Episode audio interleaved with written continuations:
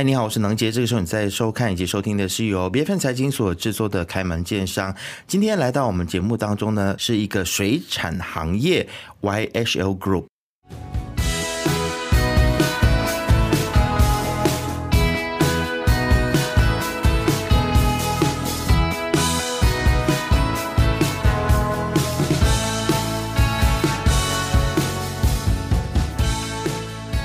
其实呢，在之前我们就有看到新闻说，在槟城啊，就有民众就投诉说，有些水产养殖的业者呢，特别是这个养虾的行业呢，造成了河流的污染啊，甚至严重的影响到了渔民的主要收入。那为何会导致这个污染的主要原因，是因为养虾的业者呢，将这个废料水是排进河里的，那就造成了河水的污染，就惹得大家不是很开心啊。就可能附近的居民就会去进行一些投诉，因为他们的生活也受到了影响。那么为了要解决这个污染环境的问题呢，就有业者就利用科技的方式去处理污水的问题，甚至强调可持续性的养殖行业，这是一个非常好的事情啊。那对于我们的环境的整个生态，它会是一个正面的事情。那今天呢，我们就请到了相关的业者 YHL Groups 呢，他们呢其实就跟那些呃污染环境的业者不太一样了。他们不仅提出了需要保护海洋的理念，甚至与柔佛政府来合作养殖水产，也到泰国去设立国家基因工程啊！我们今天非常高兴，我们邀请到了 YHO Groups 的创办人兼董事经理罗元新先生来到我们的节目当中。罗先生，欢迎您！谢谢你，主持人。那其实今天就希望你来跟我们聊聊你们公司的发展，还有对于这个环境还有永续的一些理念以及想法啊。其实先来谈一下好了，为什么你会在当初的时候想要投入到这个水产的行业呢？其实我一开始涉及到呃水产行业呢，是在零九年。当时一开始加入水产业的时候，是在生蚝行业。其实主要的其中一个推力是，我不想在原有的那个行业里面跟我之前的老板有一些太大的冲突，因为想创业，但不想要跟原本的老板有太大的一个冲突，所以就哎想是不是有另外一个行业。在自己创业的同时，不需要跟我老板有冲突之下，我可以顺利的创业这样子。OK，然后当时就接触到生蚝，因为一个相当算是冷门的一个行业。可是经过我的一些研究之后，我发现其实这个行业是很有潜力的。呃，完全的一片蓝海，马来西亚没有人成功过，然后是有可塑性的。嗯，马来西亚本身也有两大品种的这个热带牡蛎。热带生蚝是可以被市场化的，所以就选择了养殖生蚝。然后后来又怎么样子就进入到了这个，就是你以前是养殖生蚝嘛，但是后来又养殖不同的水产是吗？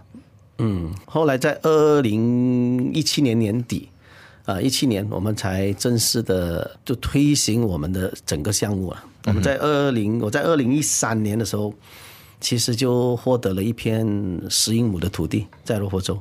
现在的那个养殖场那里，呃，一开始时候我们是全场最小的一个投资商，当时刚刚出来创业也没有资金，但政府给了一个机会，我们就拿了一个十英亩的土地，让我们有机会去发展生蚝。也可能就是因为我们就是涉及的这个行业里面是冷门的啊，所以他们愿意给我们去尝试。后来我把这个项目放下来了，为什么？因为那时候资金不足，然后你要去开发这个它的那个基本建设，像是电力啊、水利啊、建筑物啊，那这要要花费好大的一个成本啊。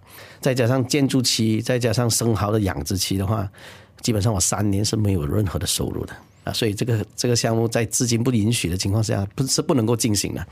在这样的一个情况之下，哎，我就在找寻一个是否有任何的养殖物、水产养殖物是可以在短时间内给我一个很好的一个现金流的，我能够有很好的一个 cash flow 去周转做这个生意，然后相对的又有一些意义啊。这样我反反复复在在搜寻这些资料的时候，我就发现了虾这个行业。它有什么特点呢？这个是为什么我会涉及在这个行业里面呢？第一，我看到的是什么？我们叫 FAO 啊，农业那个联合国的这个粮食与农业组织，它做出来的一个报告是说，我们每抓一公斤的虾，要有二十倍的这个减捕物被夺取的性命的。我为了吃一公斤的虾，要有二十倍的肩捕物被一同抓起来，然后是白白牺牲的，它不一定会变回食物的。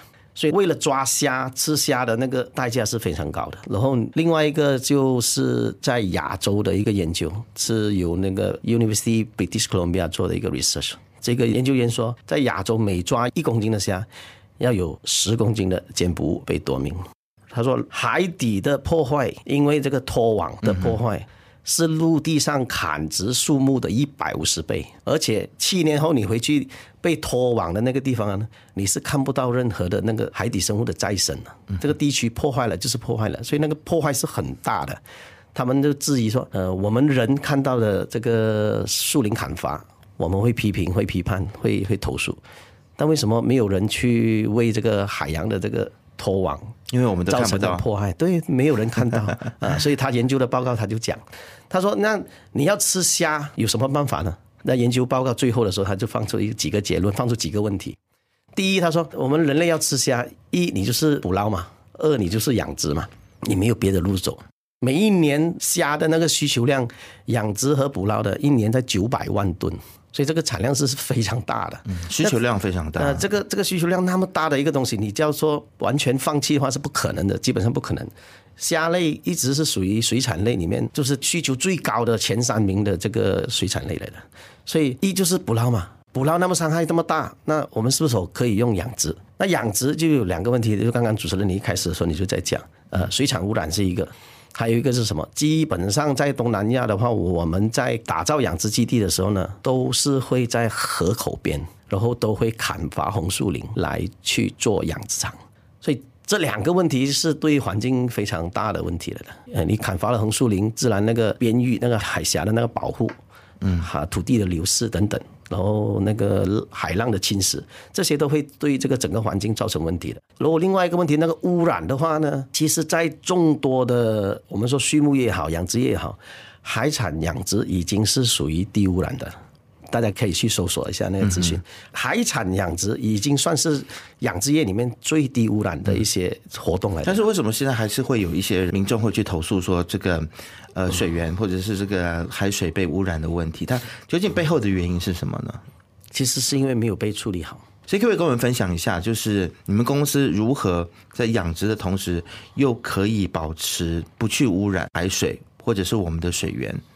就因为我的出发点一开始的时候，我就是为了说，哎。这两个问题好像我是能够解决的。OK，我原有的那个二零一三年拿到那一块土地上面的那个是一个被州政府规划来做食品生产的。然后这一片土地呢，都是沙地，都是之前的这个开采玻璃沙留下来的那个矿地来啊，所以就没有必要再去砍红树林啊，那里部分。完全就没有红树，因为它是沙地，它本来就是沙地，对，所以我第一条件我已经有满足了，我不需要开发任何的红树林，嗯那里是没有河的，所以这个我觉得，哎，这个点是我能够发挥的。另外一个是，哎，我们有更好的一些养殖方法，其实不难。OK，只要你愿意付出一些成本，你愿意付出一些土地，再来消化这个处理这个废水啊，所以其实不难。我们用了什么方式呢？我们用了一些很自然的方式，很生物化的方式。呃，我们的这个虾类的废水，我们集中收集，收集之后，在我们养虾的同时呢，我们其实要去照顾好这个虾池里面的水呢，我们投入了大量的益生菌，啊，这些益生菌呢，就能够把这个虾的废物呢，转化从有毒性的那个物质转化成无毒的，嗯，就变成了肥料，基本上变成有机肥。这有机肥呢，就被我们收集之后呢。那个益生菌还会继续在工作的，因为它是生物来的嘛。这些转化过后的这个废料呢，就变成肥料。肥料它会产生很多的，我们说呃绿藻。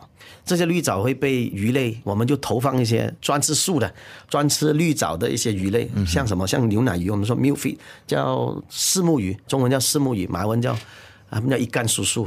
这个鱼类呢？就专门把这种我们说 solid waste，就是固体的那些废物啊，然后绿藻啊都吃掉。吃掉了之后呢，又来到我的一开始的那个老本行，我们做生蚝。我们把那个生蚝也投放在这个废水处理这里，生蚝本身就会把这个绿藻给过滤掉。所以在经过这两层的这个自然过滤，那个生物系的这过滤呢，这个水源呢基本上就已经很干净了。了解。你再把它投放到这个河里去，或者其实我们用这个方法呢，这个水源是可以被再循环的，我们可以用回的。嗯，所以就是用生态养殖的方式，就是用自然生态的一个规律，然后去解决这个污染的问题。对，非常的聪明。但是它的这个付出的成本是不是也就是比起一般的这种养殖的方式要来付出的成本更高呢？那肯定那个基本建设是需要也要一个空间，你要块土地去。去做处理啊，一层一层的去过滤，这个土地的成本，然后把这个东西建筑起来，那个建筑成本也是高的。是，所以你们为了要保护环境，宁愿就是事先要投入更多的成本。而且，其实养殖业它算是一个蛮高风险的行业，不是吗？因为只要是养殖生物，都有点像是看天吃饭，会不会？其实任何行业，只要你不会，都是很大危险的。嗯，你会的话，其实就大大降低它的风险。了解，所以要会就是要不断的学习嘛。对对，因为你之前也有提到说你会投入这个行业，也是有去看了很多的数据，然后联合国的报告等等的。所以会不会觉得说，其实，在做一个产业的时候，其实中小型企业也好，或者是上市企业都好，只要你做企业，要不断的去阅读跟学习，其实蛮重要的呢。与时并进是必须的。嗯啊，所以。一直会有新的一些数据啊，新的一些研究报告啊，新的一些技巧啊等等的，那个是我们必须要去去跟进运用的。嗯，呃，这样你才跟得上时代，你才不会被原本的那些条条框框啊，还有一些问题，你就能够解决。其实都是可以的。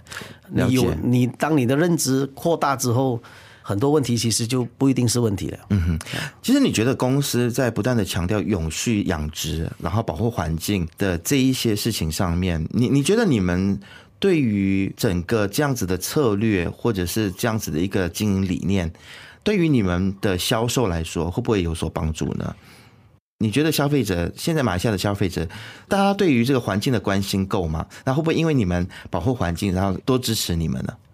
我相信，如果我们有很好的一个渠道去让消费者了解这一块的话，我相信是会被欣赏，是会被珍惜的。嗯啊，但之前呢，我们的可能各方面的产量还不够巨大到很稳定的，可以让我们直接到呃终端消费者。嗯哼，所以其实是很浪费的，因为我我们花了很大的一个努力去把这个虾养好。但我们并没有有一个方式去凸显出这些优势来，嗯，啊，所以接下来的话，我们会有一系列的一些活动啊，啊，让终端客户可以直接购买到我们的产品。了解啊，就其实我们的公司一开始的时候，那个理念就。带着这个可持续养殖的这样的一个理念来做出发点的。当你有这样的一个出发点的时候，我们所做的所有的一些重要的决定的话，都是围绕着这个重点来来做开发，来做发展。呃，所以到最后，像像现在的话，我们刚刚就到了一个程度，说，哎，我们有有足够的数量，可以很稳定的供应到直接终到终端客户。啊，所以我们现在就开始在树立一个品牌，让更多大众知道什么叫做可持续养殖，怎么做法叫做可持续养殖和其他的养殖有什么不一样。甚至我最终的目的想要做什么，我想要让这个消费者，当他在采购海鲜、在采购虾的时候，他第一个会想到的就是我们 YH 这样的一个品牌。是，那其实我觉得这是一件好事，特别是你今天来到我们这边，然后跟我们分享你的企业，然后你把这样子的一种呃理念在节目当中说出来，我觉得也是一个方式啊。但是当然要让社会大众更去了解以及去知道说可持续性这件事情的重要性，我觉得是大家还要持续的去努力。但这个努力其实我觉得第一步可能最难做的，或许就是在于内部的沟通。当初其实你要推这个可持续养殖的时候，后，在你自己企业的那一步，会不会也有反弹的声音或反对的声音？会说：“哎，老板，其实我们如果像以前旧的做法的话，成本也不需要付出这么高。”你是怎么样子去说服你自己公司内部的人去做一个大胆的尝试的？其实很容易的，我是怎么样去跟我的员工谈的，你知道吗？我整个团队，我说我们不只是在养虾，其实我们在保护地球，我在保护海洋。怎么样的一个概念？像刚刚我给出的那个数据，University British Columbia 他做的那个那个那个研究报告，每抓一公斤的那个亚洲虾，我们有四公斤的陪葬。我说，你想想，假如今天我们集团所拥有的土地完全发展起来，我一年产虾可以产四千吨，是什么样的概念？就代表我救了四万吨的海洋生物，我是不是可以这样算呢？四万吨的海洋生物是什么样的概念？一个四十尺的货柜，十八吨。我说你闭上眼睛，你想一想，我们一年的产量拯救了两千个货柜的海洋生物。嗯哼。我说你盖着眼睛，你想一想，两千个货柜在你面前，那是多大的一个数量啊！没有反对声音的。哦，OK，不会有反对声音的。了解。那其实会不会有同行跟你们请教呢？就说，哎，看你们这样子永续的养殖的方式，好像还不错，也能够保护地球。如果是同行跟你们请教的话，你们会跟他们分享吗？其实我们现在接受访问啊，等等啊，已经是一种分享。其实我们是希望更多的人参与的，嗯，我们是希望更多的人参与去做好这个事情的。嗯哼，对。我们来聊一下你们跟这个呃柔佛州政府的一些合作啊，其实当初是怎么样子跟他们去合作呢？其实很多人想到说啊，只要要跟政府机关来合作，那就是可能你可以料想到的，就是很多官僚啦，或者是一些各种各样的问题啊。所以你们在跟柔佛州政府合作的过程当中，其实还算顺利吗？其实跟政府合作，他们也想要看到一些成绩了。嗯。并没有大家想象那么可怕，这样子，不可以说容易，OK，但呃，它确实是有一个怎么说，有一个模式在在进行中的。你要让他们舒服，因为资源是有限的，他把资源投放给你，不投放给人家，他是需要背负一些压力的。嗯，呃，为什么只有你拿到？为什么别人拿不到？这个也是他所顾虑的，他也要担心这一块的，所以你要让他能够很顺利的把这个合作条件谈好，呃，然后把土地拨给你，你要把你的本分先做好，嗯啊，所以都是互惠互利的。所以我不知道其他的州属什么情况。我们现在目前在罗佛州，罗佛州的话，它是非常严厉的。所以我一开始的时候，我刚刚讲，我就原本就是在十英亩的土地而已。嗯假如我连那个十英亩都没有发展好，没有让他们满意的话，我陆陆续续是不可能拿到更多的土地的。了解啊，所以我们从十英亩开始，后来又再给我三十三点九，后来又再给我八十几英亩，后来又再给我九十英亩，是陆续是其实是一。一步一步一步慢慢走走到现在的，嗯，他不可能那个信任是从没有支持的那个那个情况之下给予的。啊，所以你你要让这个执法官员们有对你有信心，慢慢的建立起来的。是，那其实不管是跟政府合作也好，或者是跟其他的私营企业合作都好，其实互信是很重要的嘛，对不对？就是如何去建立那个合作关系，然后了解彼此的需求，然后来满足彼此的需求，这个是蛮重要的。但是其实说到满足需求的话，还有一个群体的需求是你们要去满足的，就是客户。啊，就是消费者，你们会如何去聆听消费者的心声，然后又如何去回应呢？目前的话，我们大部分还是 B to B，我们还是直接到这个批发商，然后直接到那个斯巴沙，或者是到冷冻工厂里面去。啊，所以还刚刚开始要直接到终端客户。哦，B to C 才刚刚开始要做，开始。OK，哦，但 B to B 跟 B to C 这是一个两个很不一样的世界。对不对？对，所以你们也是要重新去认识消费需求。不管即使是 to B 或者是 to C，肯定会有很多的反馈嘛，给予你们。你们通常对于客户，就是跟你们买货的这些消费者所提供的这些资讯，你们会自己在公司里面怎样进行做讨论、消化，然后来回应呢？这个有没有一些什么秘诀可以教我们现在正在收看的听众？我相信我们公司的话，自己对自己的产品的要求的，嗯，这个质量各方面，我们要求会偏高的。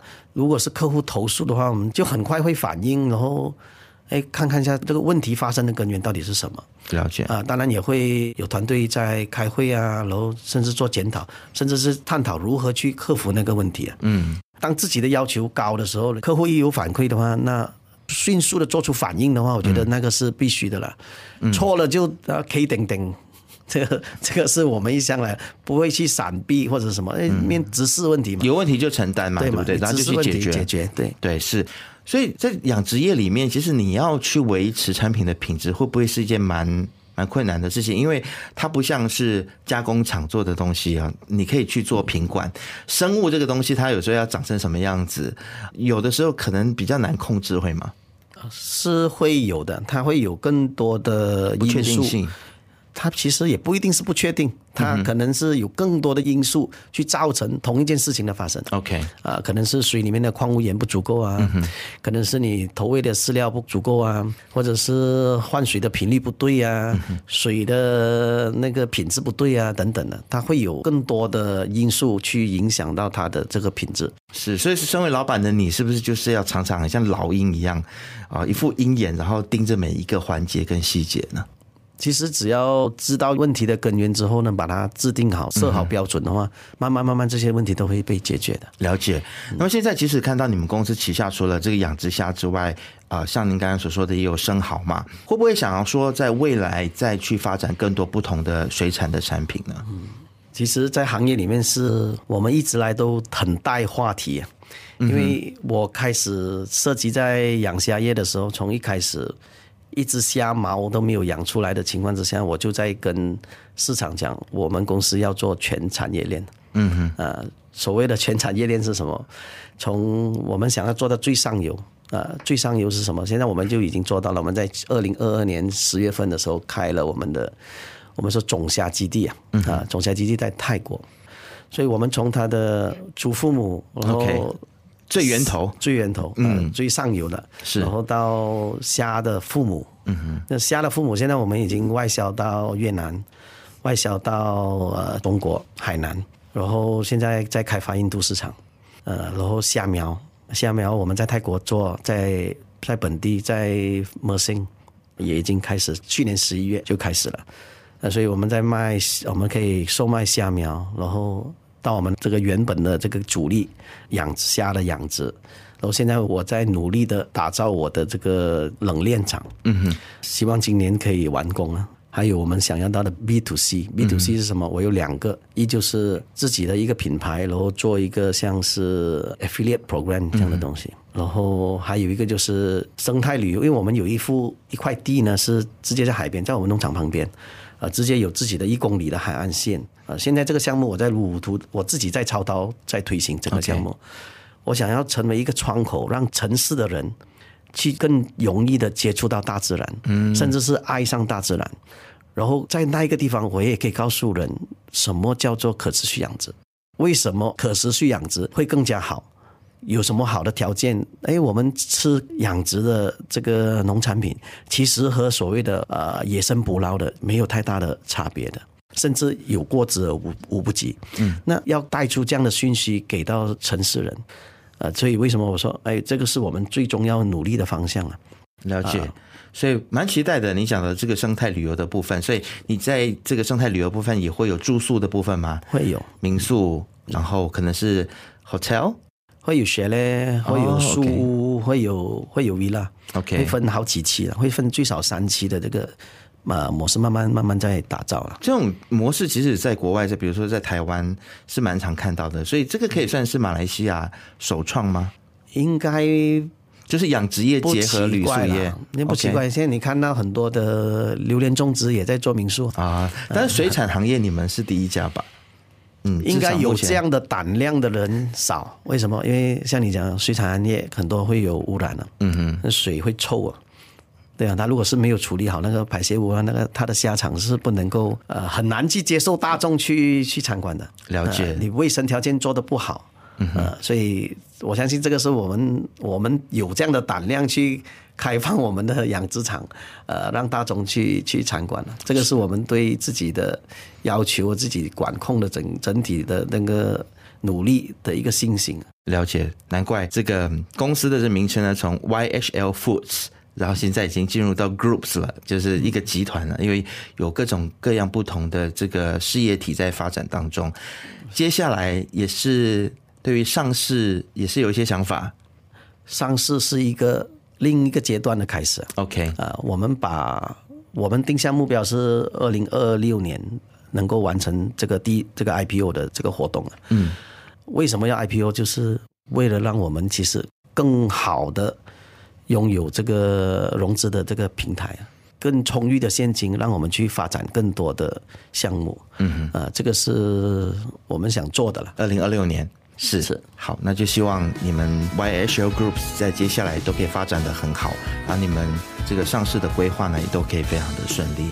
啊，今天非常谢谢 Y Show Group 的创办人兼董事经理罗元兴先生来到我们开门见山，跟我们聊了这么多，谢谢你。好，谢谢主持人。开门见山是 B F N 财经制作的节目，你可以在财经的网站 C I J I N 点 M Y B F N 的网站及手机应用程式，以及到各大博客平台都可以听到我们的节目。我们下次见，拜拜。